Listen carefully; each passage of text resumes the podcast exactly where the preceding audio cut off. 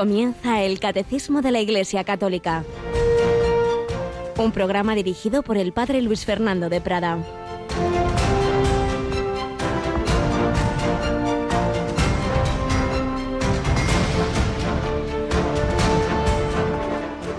Había un hombre rico que se vestía de púrpura y de lino y banqueteaba cada día, y un mendigo llamado Lázaro estaba echado en su portal, cubierto de llagas, y con ganas de saciarse de lo que caía de la mesa del rico.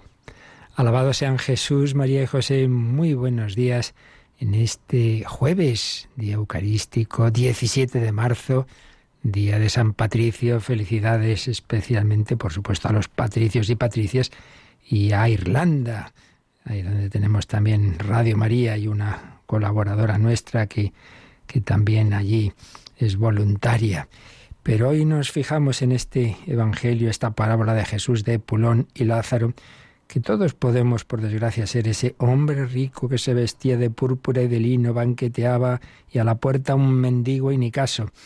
Y eso nos puede ocurrir, estamos en nuestro pequeño mundo, ya tengo yo mis problemas y no me fijo en tantas personas pobres materialmente o psicológicamente, espiritualmente, tantas necesidades del mundo, tantos lugares donde están tanto sufriendo, y yo, bueno, bastante tengo con mis problemitas.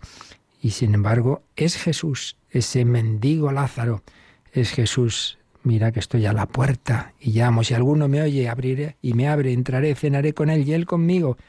Es Jesús. Estuve pobre, desnudo, estuve hambriento y no me diste de comer, no me diste de beber. Oh, sí. Oh, pero ahí estamos en nuestras cosas. Señor, haz un milagro. A ver, entonces la gente se convertirá.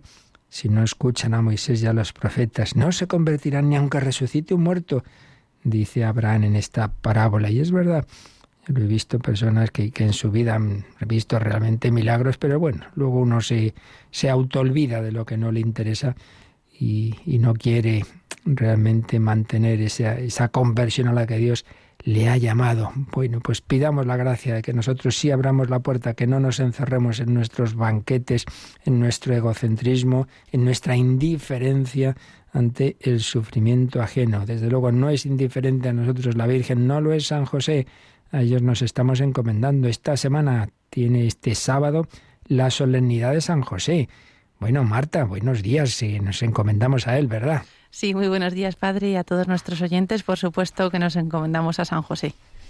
Y este sábado celebramos esa solemnidad y San José nos lleva de la mano a la Virgen María. La semana siguiente la solemnidad de la Anunciación, que aquí va a ser completita. Recordamos ya que ese día, eh, por un lado, tradicionalmente se re renueva la consagración de todas las Radio Marías del mundo a la Virgen María, pero es que luego nos vamos a las 4 de la tarde a donde empezó todo, a Nazaret, Rosario Mundial desde Nazaret. Sí, así es. A las 4 de la tarde, hora peninsular, a las 3 en Canarias, vamos a rezar el Santo Rosario con la familia mundial de Radio María desde allí, desde Nazaret. La verdad que es que es una ocasión muy especial. A mí me, vamos, yo estoy deseando que llegue ya el día 25. y si teníamos poco, pues acá, nada más acabar el Rosario, desde Nazaret nos vamos a la Basílica de San Pedro, porque esa tradicional celebración penitencial que suele presidir el Papa en un viernes de cuaresma, este año tiene un momento muy, muy especial, ¿verdad? Sí, así es. Va a ser, lo ha anunciado el Papa hace nada, dos o tres días, eh, que se va a hacer una consagración al Inmaculado Corazón de María de Rusia y de Ucrania. La verdad que, bueno, yo es que estoy, vamos, emocionada con este momento. Pues sí, es lo mejor, lo mejor que podemos hacer en estos momentos tan duros de ese terrible conflicto. Hay otros, ciertamente. Quizá ese pues se nos mete más por los ojos, lo tenemos más cerca y en cualquier caso, pues a la Virgen María ponemos en su corazón todas estas circunstancias de tantas personas que sufren allí y también, como digo, en otros sitios, pero desde luego este es un conflicto con una especial relevancia y que nos resuena mucho a todo lo que dijo la Virgen en Fátima. Por eso Preparémonos, preparémonos desde ya, todos los días, especial oración, preparémonos a renovar esa consagración al corazón de María, de cada uno de nosotros y de la humanidad. Y bueno, y ahí lo hará el Papa mencionando especialmente estas dos naciones desgarradas ahora.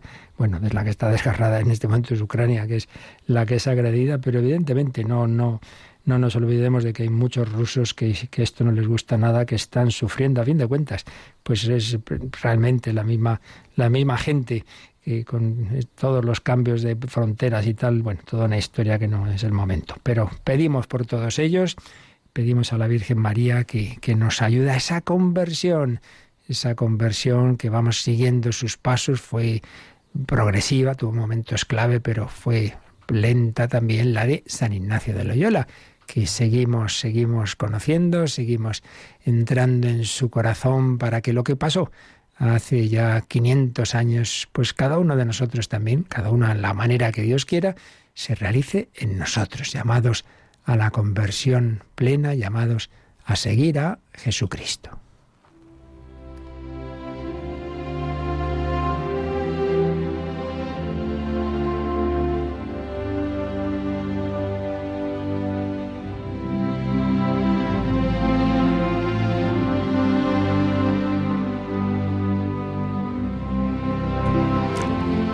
Ignacio de Loyola.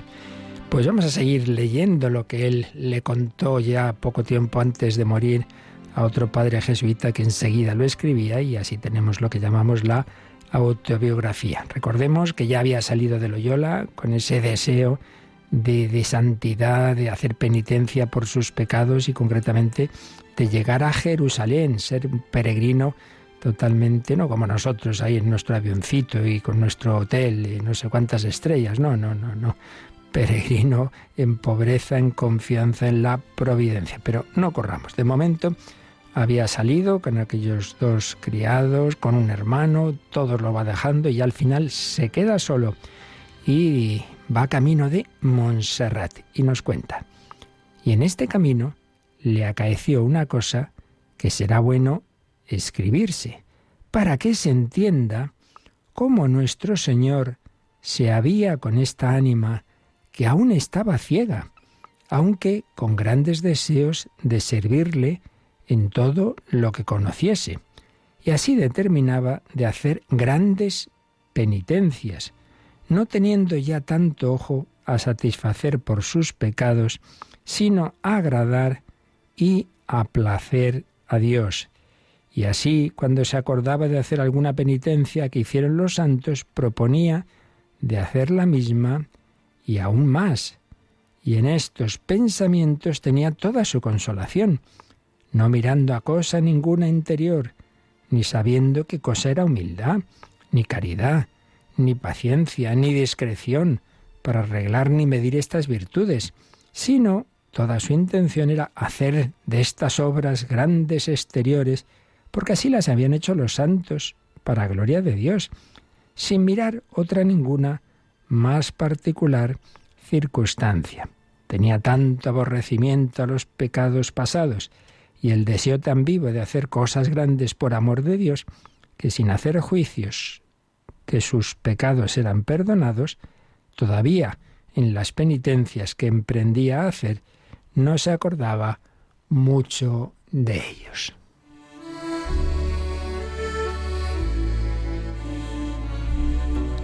Bueno, pues en este largo párrafo hay muchas enseñanzas que ya sabéis que esto lo contamos no simplemente para que sepamos cómo fue históricamente, sino para aplicarlo a nuestra vida. Decíamos que en la conversión suele haber un momento clave. Para Íñigo fue esa convalecencia en Loyola, ese leer la vida de Cristo, de los santos y ese momento que tiene una visión de la Santísima Virgen con el niño Jesús. Sí, hay momentos clave, pero normalmente la conversión no es cosa de un segundo, aunque haya algún momento especialmente significativo. Es todo un proceso, porque que todo nuestro ser, pensamiento, afecto, voluntad, toda la psicología, todas las zonas más inconscientes, todo, pues sea movido no por nuestras ideas, no por nuestros sentimientos y y pasiones, sino por la gracia de Dios, en definitiva, por el Espíritu Santo, eso no se hace en un día. Salvo aquella que ya es llena de gracia desde su concepción, la Virgen María, pues los demás es un proceso. Entonces ya Íñigo, sí, estaba arrepentido de, de todos sus pecados, quería hacer otra, otra forma de vida, pero claro, no tenía formación espiritual Y lo que había leído, pues eran esas vidas de los santos, sobre todo santos, bueno, caracterizados por una serie de penitencias, habían estado en el desierto, que, que apenas comían nada. Entonces, de momento, ese era su planteamiento, servir a Dios haciendo grandes penitencias. Pero ojo, y hay un dato que indica que algo iba al Señor, pues ya le iba enseñando. Dice, no tanto hacia las penitencias por satisfacer por sus pecados, sino por agradar a Dios. Esto es muy importante. ¿Cuál debe ser la clave de nuestra vida de santidad? ¿Qué es lo que debo hacer? Lo que más agrade al Señor de mi vida. No es lo que en sí mismo uno pueda considerar más perfecto. En sí mismo, ah, pues me voy a la cartuja, que es una vida muy dura. Bueno, ¿y pero eso es lo que Dios quiere de ti? Ah, no sé. Pues tú tienes que hacer lo que Dios quiere de ti. Porque si a ti Dios lo que te pide no es irte a la cartuja ni irte misionero, sino casarte y ser misionero en tu casa, entonces no te vayas a eso otro.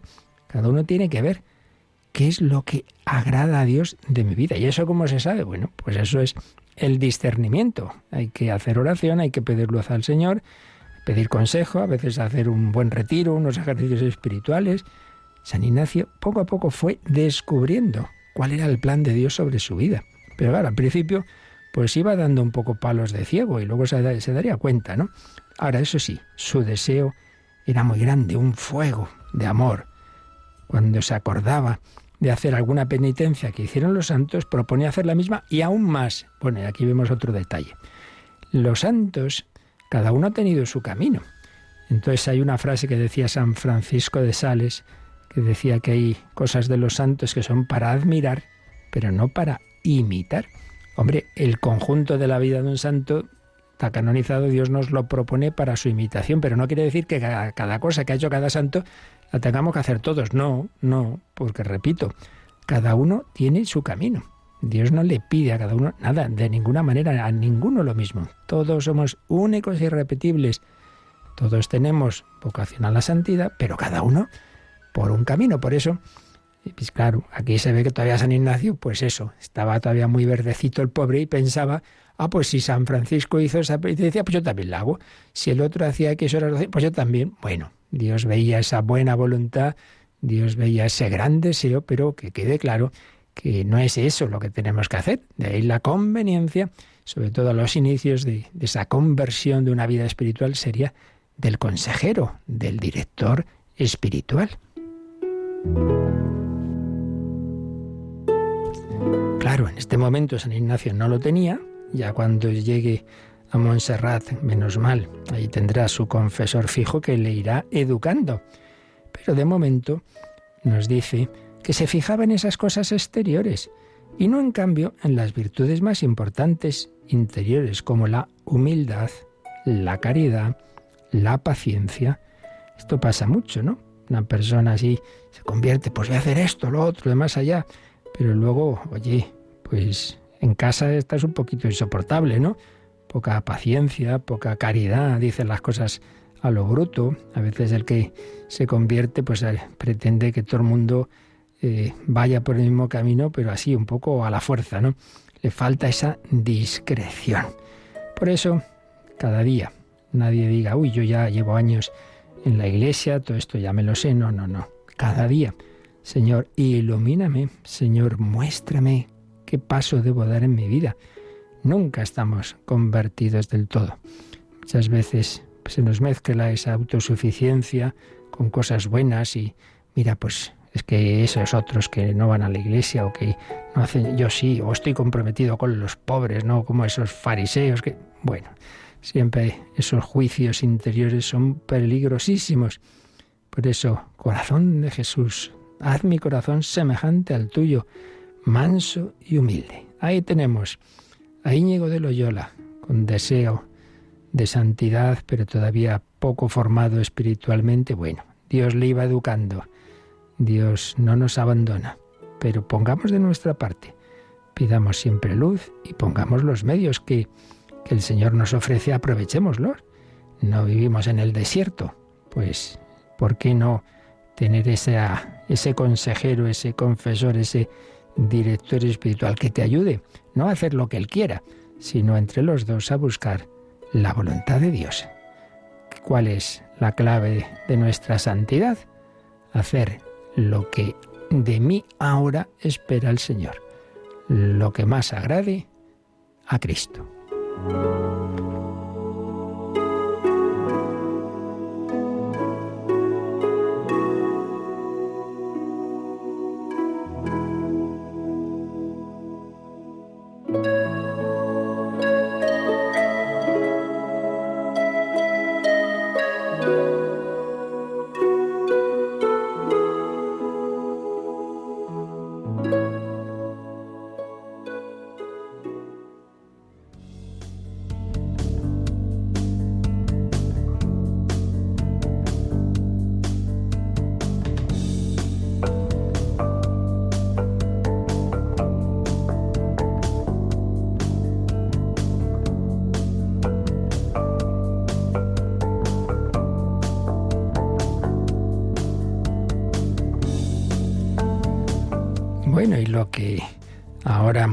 Tenemos que hacer, pues es ir leyendo el catecismo y pidiéndole al Señor que nos ilumine, que nos ayude a entender esta doctrina de la Iglesia para agradecer al Señor los sacramentos, ese bautismo, y aquellos de vosotros que lo tenéis, que sería la inmensa mayoría, también dar gracias a Dios, pedir vivirlo bien, y aquellos que quizá alguno haya que no esté bautizado, pues pedir al Señor esa luz de conocerlo y dar ese paso de seguir a Cristo, pues por los caminos que Él nos ha indicado. Hemos visto la introducción de lo que significa los sacramentos de la iniciación cristiana, luego un número que nos daba así una especie de definiciones descriptivas básicas de lo que es el sacramento del bautismo, y luego tres números, del 1214 al 1216, con nombres que se aplican a este sacramento, cada uno de ellos, pues que nos da algunos matices de en qué consiste.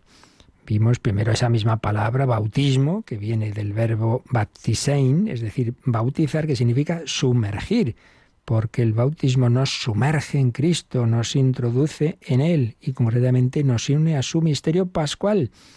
La inmersión bajo el agua es signo de el ser sepultados con Cristo, es decir, de morir al pecado y todo lo que sea muerte del alma, de la vida espiritual, morir al pecado. El bautismo quita pecado original y aquellos que lo han recibido de adultos todos los demás pecados y salir del agua representa la resurrección, una vida nueva. Otro nombre, baño de regeneración y renovación.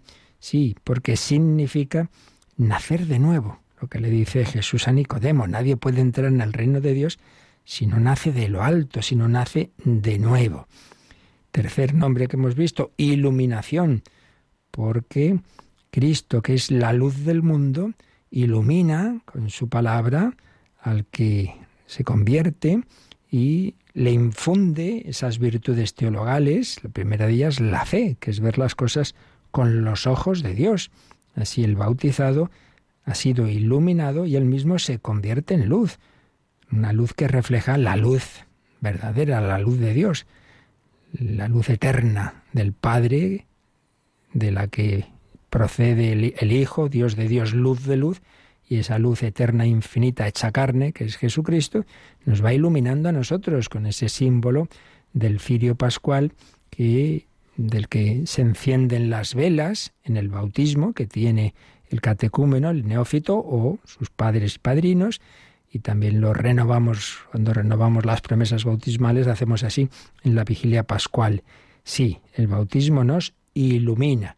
Y veíamos que, bueno, estos son tres de los nombres, pero como el último número, el 1216, tenía una cita de San Gregorio Nacianceno que señala otras palabras que indican matices de, de este sacramento, como son don, don, porque siempre es un regalo, que Dios nos hace, gracia, una gracia que Dios hace incluso a los culpables, unción, es parte del rito bautismal, sí, una unción como se ungía a sacerdotes, profetas y reyes, vestidura, porque nos reviste de Cristo, nos reviste de Cristo.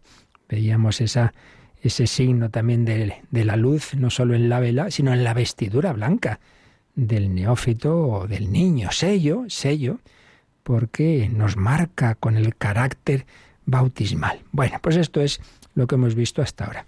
Y ahora el siguiente apartado de esta exposición que nos va haciendo el catecismo sobre el bautismo se titula El bautismo en la economía de la salvación.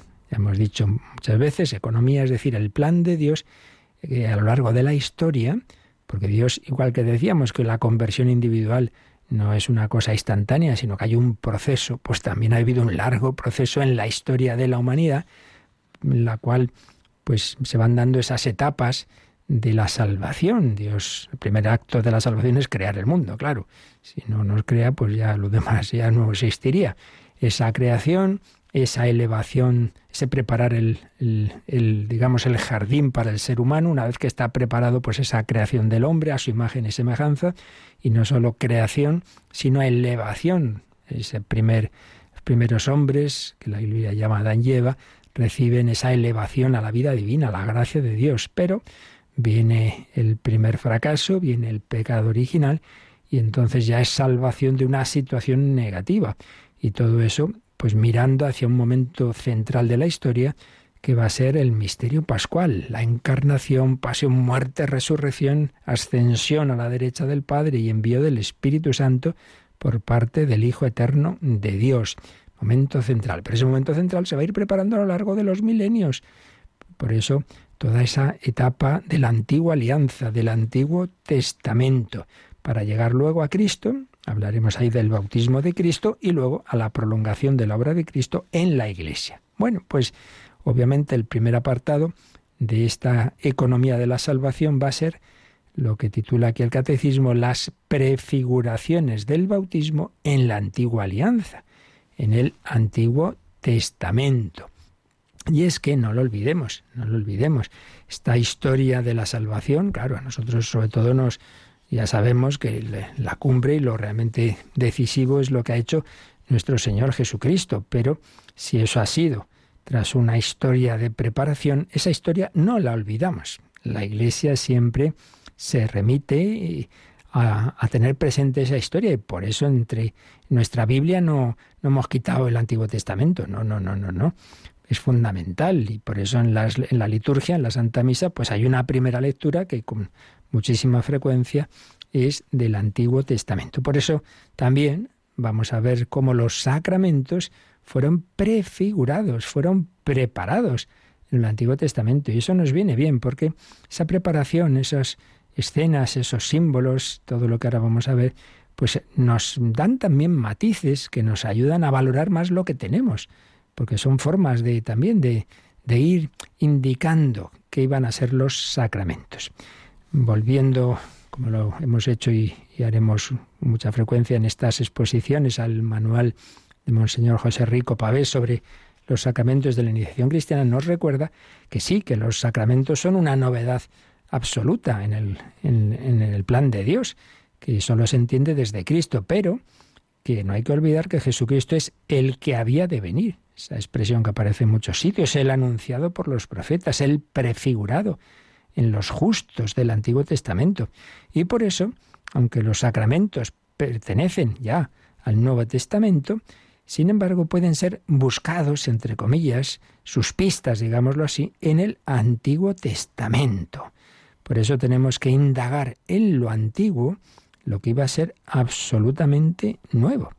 Y esto bueno, ya cuando hace mucho empezamos a hablar de la interpretación de la Biblia, pues ahí señalamos lo que se llama la tipología. ¿Qué es esto de la tipología? Pues que lo del Nuevo Testamento ha tenido sus tipos, sus prefiguraciones en el Antiguo los mismos autores del Nuevo Testamento muchas veces nos hacen referencia. Por ejemplo, San Mateo, como escribe su Evangelio para los judíos, muchas veces dice, así se cumplió lo que había dicho el profeta Isaías, tal, tal, tal. Y otras veces no se hace esa referencia, pero claro, si uno conoce bien la Biblia, dice, anda, claro, esto, esto tiene que ver con lo que había, se había dicho hace siglos en tal texto, etcétera. Sí, el Antiguo Testamento nos ayuda a entender mucho mejor el nuevo.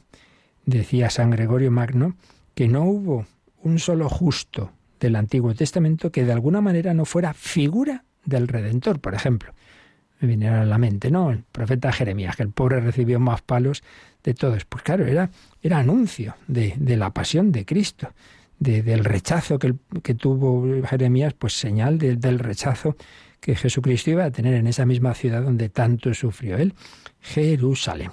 Pero siempre siendo conscientes de que solo Cristo es la llave que nos ayuda a entender bien todo lo anterior. El caso es que la Iglesia siempre ha leído en sus celebraciones conjuntamente los textos del Antiguo y del Nuevo Testamento. Todo pues para preparar lo que San Pablo llama la plenitud de los tiempos. ¿Recordáis? Cuando llegó la plenitud de los tiempos, Dios envió Dios envió a su hijo nacido de mujer, nacido bajo la ley. Gálatas 4:4, el 4:4 de San Pablo. Gálatas 4:4, esa expresión plenitud de los tiempos, que significa que lo anterior alcanza su cumplimiento, que sólo se comprende plenamente lo anterior a la luz de Cristo. Pues bien, esto que vale para todo lo que es la obra del Señor, pues desde luego vale también para estos sacramentos de la iniciación cristiana, que son la primera participación sacramental en el misterio pascual de Cristo. Eso es algo radicalmente nuevo, inimaginable, que, que nadie podía imaginar cómo iba a ser, pero que luego una vez que ha ocurrido miras para atrás y dices, ah, claro, claro, ahora entiendo mejor aquel acontecimiento, aquella figura, aquella palabra del Antiguo Testamento. Vemos una concentración de toda la historia de la salvación, de muchos acontecimientos anteriores, pues aquí, ahora, en, estos sacramentos de iniciación. Vemos cómo había sucesos e instituciones del pueblo de Israel que preparaban, que preparaban lo que iban a ser estos sacramentos. Vemos pues una serie de, temas, figuras o tipos que preparan los acontecimientos cristológicos que están en el origen de los sacramentos de iniciación, como obviamente el bautismo de Jesús o el bautismo de Juan, pero veremos enseguida cómo todo eso pues iba siendo ya de alguna manera anticipado. Hay unos orígenes precristianos del bautismo en el pueblo de Israel. Claro, si el elemento clave del bautismo es el agua, pues enseguida veremos cómo el agua estaba muy presente en todo el Antiguo Testamento. Bueno, pues vamos a leer, Marta, ya el primer número de este apartado, el primer número del Catecismo.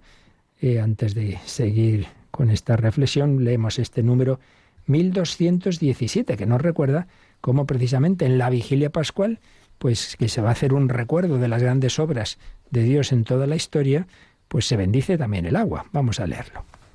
En la liturgia de la vigilia pascual, cuando se bendice el agua bautismal, la Iglesia hace solemnemente memoria de los grandes acontecimientos de la historia de la salvación que prefiguraban ya el misterio del bautismo. Y nos pone aquí pues un fragmentito de esa oración en que se bendice el agua. Nos lo lees también. Oh Dios, que realizas en tus sacramentos obras admirables con tu poder invisible, y de diversos modos te has servido de tu criatura el agua para significar la gracia del bautismo y luego pues mucho más que, que luego iremos, iremos viendo. Vamos, vamos a sacarnos un momentito, pues dando gracias a Dios. Toda historia y todo acontecimiento tiene una prehistoria, ese bautismo nuestro, pues en el que hemos recibido esos dones maravillosos de la vida divina, de las virtudes teologales, de esa gracia de Dios, participación de, la vida filial, ese perdón de todos los pecados, esa renovación, esa iluminación, todo eso y mucho más, pues ha tenido toda una prehistoria que enseguida vamos a recordar y que esa agua significaba agua, signo de vida, agua, signo de limpieza.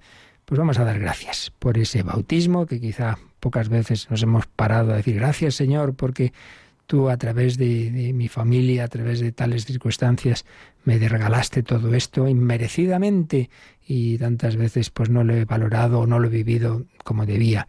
Vamos a dar gracias por el agua viva con esta composición del maestro eh, Marco Frisina. El agua viva, el agua viva del Espíritu Santo.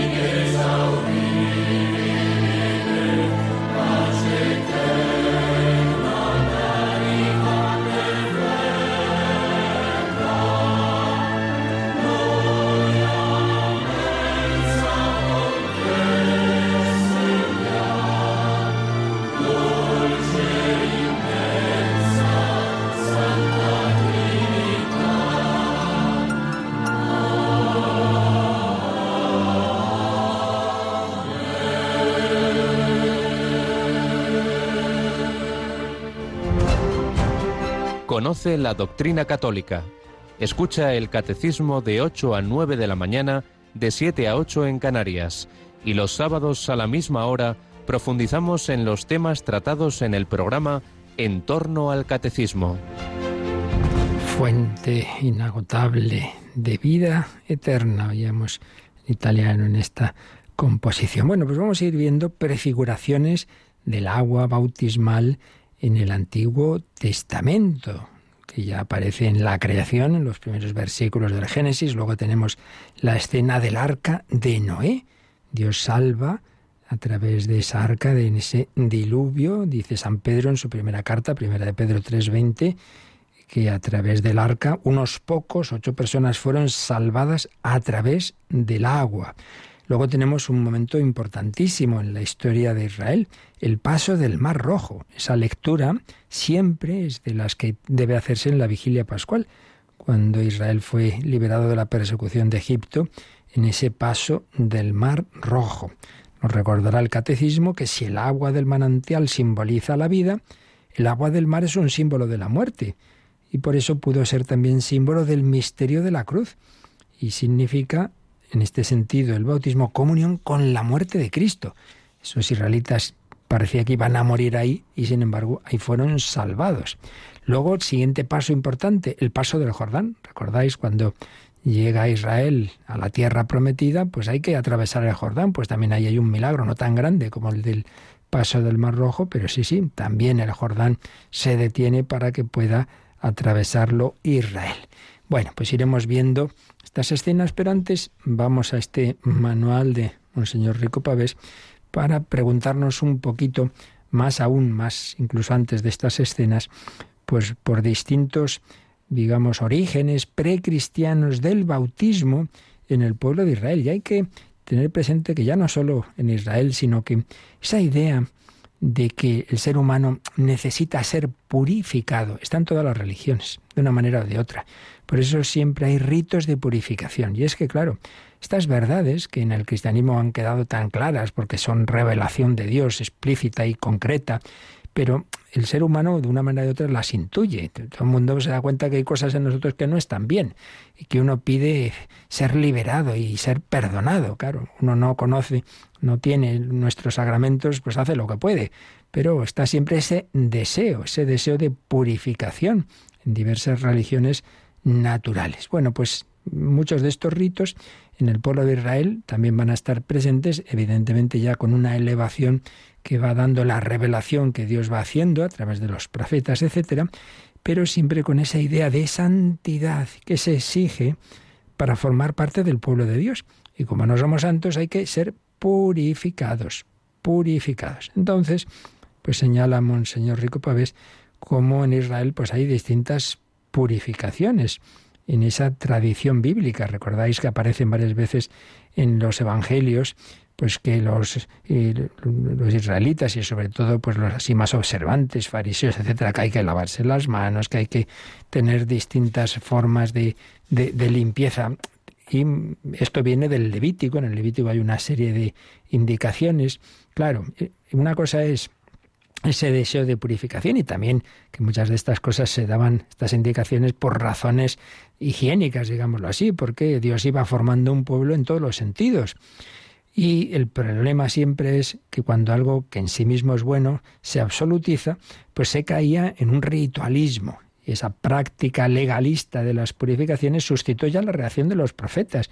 Por ejemplo, del profeta Ezequiel en su capítulo 36, que dice, mira, mira, lo importante es un corazón y espíritu nuevos. Lo otro es un símbolo de ello. Por eso Jesús va a insistir en esto, que está muy bien lo exterior, solo si es símbolo de lo interior. Podríamos hablar de más, más tradiciones que hay, más leyes de purificación en la tradición rabínica, cómo se admitía también a los prosélitos. ¿Qué son los prosélitos? Pues eran los paganos, los no judíos, pero que conocían al pueblo de Israel y querían pues participar de su religión. Entonces el pagano tenía unos, unos pasos también para la admisión.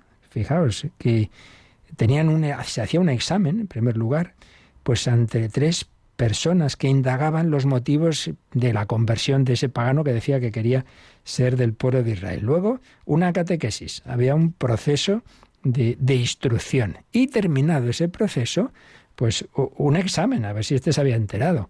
Y si todo iba bien, pues entonces ya unos ritos de admisión, la circuncisión, el baño, un baño y ofrecimiento de un sacrificio. Tenemos luego también ese grupo que se ha conocido de una manera especial a raíz de los descubrimientos de los documentos del Mar Muerto, allá por ya el lejano 1947, que llamamos los esenios. Eran un grupo de personas especialmente comprometidas en, la relación con Dios, se consideraban como, como el resto, un resto judío, el verdadero Israel, que, que se tomaban en serio la vida espiritual, ¿no? Entonces, eh, no se entraba así como así en esta comunidad, venía a ser como una comunidad monástica prácticamente, en la que había un, primer acto, una, pues esto, una expresión de conversión, un cambio radical de vida, una toma de conciencia del mal cometido, se suponía como una iluminación divina y se alejaban del mundo para entrar en esa comunidad que vivía más bien en el desierto. Luego había algo así como lo que nosotros llamamos un postulantado, una especie de año de prueba. Un responsable examinaba las actitudes y aptitudes del, candidato y si, y si era capaz de vivir una regla que tenía esta comunidad. Después, pues lo que llamaríamos un noviciado, ahora ya unos dos años, y terminado este tiempo, se le volvía a examinar y era admitido o rechazado. Entonces, bueno, pues había una serie de reglas y había unos ritos de purificación. Pero sobre todo mm, tenían la certeza de que la purificación la iba a hacer Dios cuando llegase el Mesías. Se preparaban a la venida del Mesías. Y esa purificación se dará solo a los que Dios ha elegido, que se llamaban a sí mismos hijos de la alianza. Bueno, pues llegamos, llegamos a Juan el Bautista. Entonces se pregunta Rico Pavés, si el bautismo de los prosélitos y las indicaciones de la regla de Qumran, esta comunidad de los esenios, pueden mm, considerarse como preorígenes del bautismo administrado por Juan Bautista. Y pues nos responde que lo primero no, los, lo de los prosélitos no, porque realmente lo, lo que sabemos, esto que hemos comentado de los prosélitos, y los testimonios que tenemos son posteriores a Cristo. Pero en cambio, las purificaciones del Qumran sí podemos considerarlas pues como una anticipación, como preorígenes del bautismo de Juan, pues contienen los elementos que vamos a ver en la predicación de Juan Bautista, un anuncio, una llamada a la conversión y un prepararse a la venida del Señor. Claro, ellos esperaban, como hemos dicho, que la purificación verdadera iba a llegar cuando llegase el Mesías. Entonces, pues no sabían quién iba a ser el Mesías, pero se preparaban, tenían pues estos pasos que luego Juan Bautista va a predicar. Bueno, pues vamos a ver ya eh, esta oración que antes en el número que ha leído Marta hemos leído un pequeño párrafo solo, esta oración en la que se bendice el agua, pero antes lo hemos visto tal como viene en la vigilia pascual. Vamos a verla en el ritual del bautismo de niños. Y aquí esta oración pues hace un resumen, un resumen de, de esa presencia del agua en la antigua alianza. Dice, oh Dios, que realizas en tus sacramentos obras admirables con tu poder invisible, y de diversos modos te has servido de tu criatura el agua para significar la gracia del bautismo. Aquí pues, una primera indicación simplemente de cómo Dios mm, se ha servido de algo material que ha creado Él, que es el agua, para significar algo espiritual. Sigue. Oh Dios, cuyo espíritu, con mayúscula, en los orígenes del mundo, se cernía sobre las aguas, para que ya desde entonces concibieran el poder de santificar. Esto hace alusión a uno de los primeros versículos del Génesis, que al hablar de la creación, pues dice cómo el Espíritu de Dios pues aleteaba sobre las aguas, una manera poética muy bella de expresar pues cómo Dios iba a ir creando el mundo. Tercer párrafo, oh Dios, que incluso en las aguas torrenciales del diluvio prefiguraste el nacimiento de la nueva humanidad, de modo que una misma agua pusiera fin al pecado y diera origen a la santidad. Sí, sabemos que hay una corrupción general de la humanidad, viene ese diluvio, pero ese diluvio no es para, para una que no quede nadie, sino para renacer, pues empezar de nuevo la humanidad, se salvan unas personas en esa arca de la alianza, esa arca de Noé, entonces una misma agua pone fin al pecado, significado del bautismo como muerte del pecado, y da origen a la santidad. La misma agua mm, es muerte del pecado y vida nueva, empezar de nuevo. Siguiente párrafo. Oh Dios, que hiciste pasar a pie enjuto. Yo tengo que reconocer que durante años de jovencito decía que eso es de pie enjuto, pues a pie seco, ¿no? Que, oh Dios, que hiciste pasar a pie enjuto por el Mar Rojo. Los israelitas no se mojaron ¿no? Con, con el Mar Rojo. Hiciste pasar a pie enjuto por el Mar Rojo a los hijos de Abraham para que el pueblo liberado de la esclavitud del faraón fuera imagen de la familia de los bautizados. Ese paso que hemos dicho antes tan importante, el paso del Mar Rojo. El Mar Rojo, pues ahí vemos la liberación. Dios nos libera de las esclavitudes al faraón de este mundo que es el demonio, las esclavitudes del pecado. Bautismo cada vez más vivido y profundizado nos va liberando de todas las esclavitudes. Y así llegamos ya, momento cumbre. Oh Dios, cuyo Hijo, al ser bautizado en el agua del Jordán, fue ungido por el Espíritu Santo, colgado en la cruz, vertió de su costado agua junto con la sangre. Y después de su resurrección mandó a sus apóstoles, Id y haced discípulos de todos los pueblos, bautizándolos en el nombre del Padre y del Hijo y del Espíritu Santo. Bueno, pues aquí tenemos el bautismo de Jesús en el Jordán cómo esa su humanidad fue ungida por el Espíritu Santo y cómo en la cruz sale agua de su costado junto con la sangre y cómo Jesús va a resucitar y una vez resucitado envía a sus discípulos a anunciar su doctrina y a bautizar en el nombre del Padre y del Hijo y del Espíritu Santo, es decir, a sumergirnos en la Santísima Trinidad. Pues después de estas oraciones, que como veis en unos parrafitos nos ha recordado momentos clave de la historia de la salvación, entonces ya viene la petición a Dios de, de bendecir esa agua.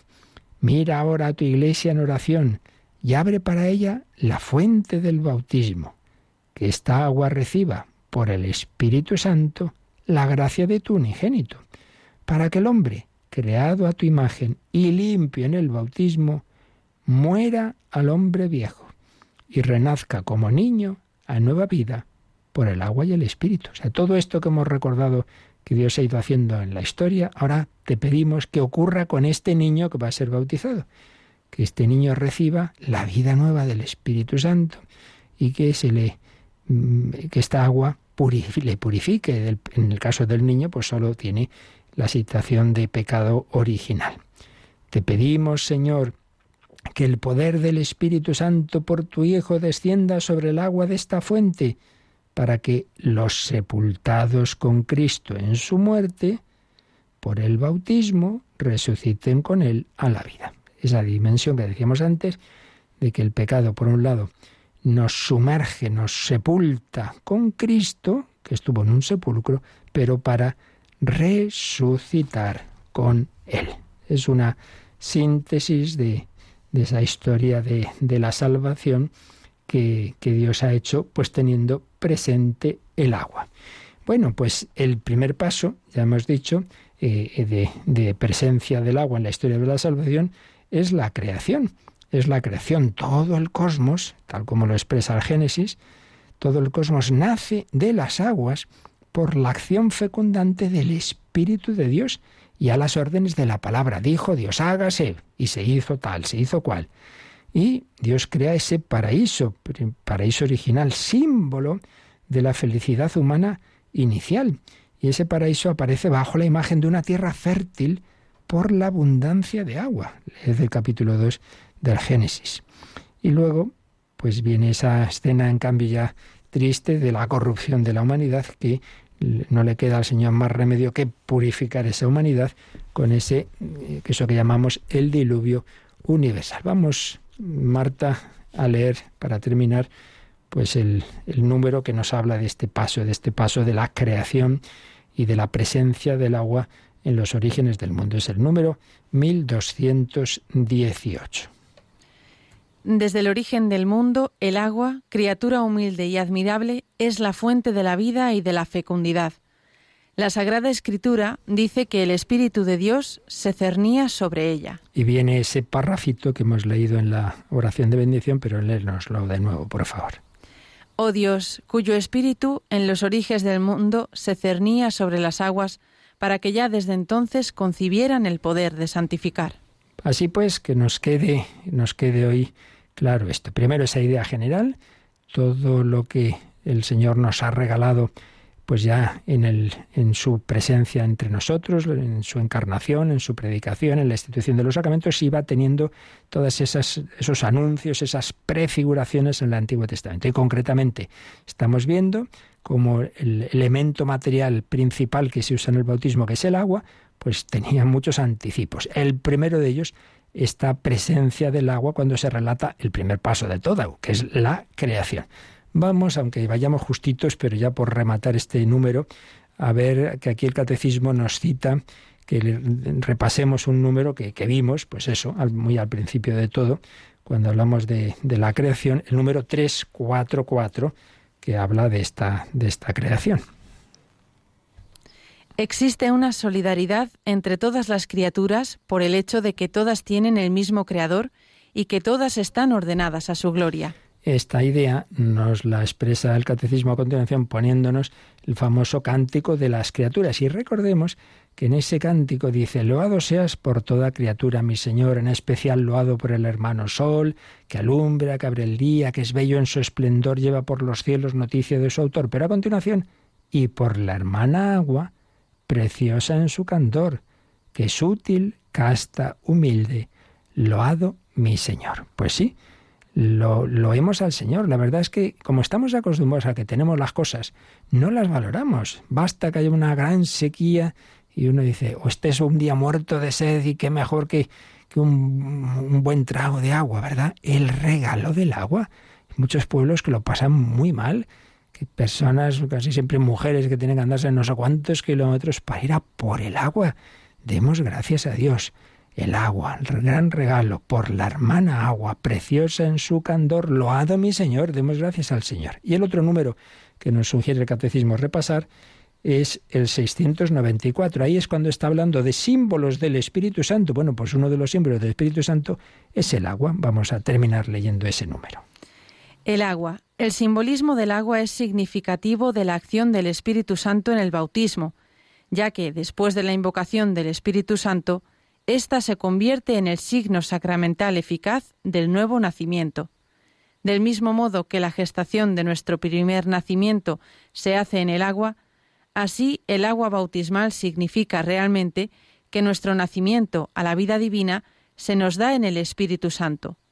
Pero, bautizados en un solo Espíritu, también hemos bebido de un solo Espíritu, el Espíritu es, pues, también personalmente el agua viva que brota de Cristo crucificado como de su manantial y que en nosotros brota en vida eterna.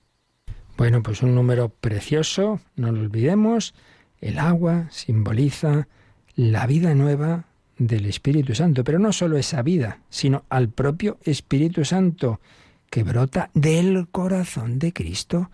Por eso yo os aconsejo mucho esa preciosa oración, aunque no se sabe de quién es. Muchas veces se ha atribuido a San Ignacio de Loyola, pero es porque él la aconseja en los ejercicios espirituales. Me refiero al alma de Cristo. Alma de Cristo, santifícame, cuerpo de Cristo, sálvame, sangre de Cristo, embriágame, agua del costado de Cristo, lávame.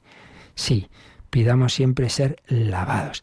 Y no lo olvidéis, cuando vas a confesar, piensa que estás ahí ante Cristo crucificado y de ese corazón que tanto ha amado a los hombres, que tanto nos ama a cada uno, de ese corazón brota esa sangre y agua, esa sangre ofrecida, su vida por nuestro, la redención de nuestra vida y esa agua que nos limpia de nuestros pecados. Demos gracias a Dios por todo ello.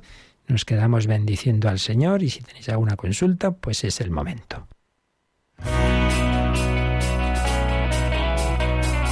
Participa en el programa con tus preguntas y dudas. Llama al 91005 9419. 91005 9419. Puedes escribir un mail a catecismo arroba radiomaria.es o escribirnos un mensaje al teléfono de WhatsApp 668 594 383 668 594 383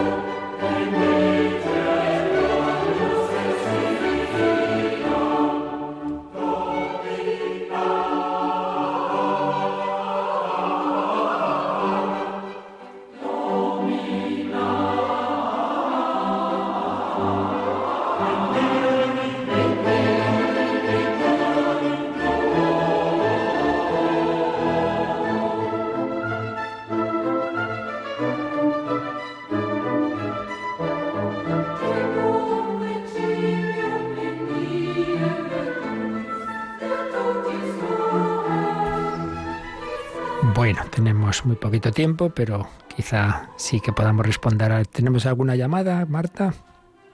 Sí, así es. Nos ha llamado Ángeles de León y nos comenta que en un bautismo al bautizado no se le puso la vestidura blanca, que si eso es importante, nos pregunta. No, no, no lo es. Hombre, todos los ritos están para algo, ¿no? Pero evidentemente una cosa son aquellos que son lo esencial, ¿no? Que hace eh, por lo que ocurre el sacramento y otros son pues ya más pues bueno, símbolos que vienen bien para enseñarnos algo, pero que no es que realicen algo. Entonces lo esencial siempre es el agua y las, o sea, ese, ese, ser bautizado, sea por inmersión, sea lo más frecuente, ¿no? Hoy día por efusión es echar el agua en la cabeza del niño o del adulto y las palabras. Yo te bautizo en el nombre del Padre y del Hijo y del Espíritu Santo. Luego también tiene su importancia, aunque no son esenciales, las unciones. La unción con el óleo de los catecúmenos y con el Santo Crisma. Lo demás no dejan de ser símbolos que expresan lo que realmente está ocurriendo. Y lo de la vestidura pues expresa pues eso, como esa alma ha quedado limpia, llena de la gracia de Dios e iluminada por la luz de Cristo. Bueno, expresa lo que ha ocurrido, pero ha ocurrido. Por tanto, no es esencial, es simplemente pues es un símbolo. Hombre, hay que hacer las cosas bien, sabiendo, pudiendo, si no hay prisa especial por una situación de urgencia, de, peligro de muerte, etcétera, lo suyo es hacerlo, pero vamos, que quede tranquilo que no es en absoluto esencial y por tanto bautizado quedó ese, ese niño. Muy bien, ángeles, y a todos vosotros, cualquier duda, no tengáis ningún reparo. Y si queréis dejar para el próximo día alguna, pues ya sabéis que en el correo catecismo arroba radiomaria.es pues luego las, las vamos respondiendo. Pues lo dejamos aquí, dando gracias al Señor, a la Santísima Trinidad. Dios nos ha adoptado, somos hijos en el Hijo, transformados por el Espíritu Santo. Y que no dejemos de encomendarnos a San José y a la Virgen María en este, esta preparación de renovar nuestra consagración a la Virgen, a su corazón inmaculado, que haremos el día 25 de marzo, lo hacemos siempre en Radio María, y este año especialmente en unión con el Papa, pidiendo sobre todo por, por la paz en, en Ucrania. La bendición de Dios Todopoderoso, Padre, Hijo y Espíritu Santo, descienda sobre vosotros. Alabado sea Jesucristo.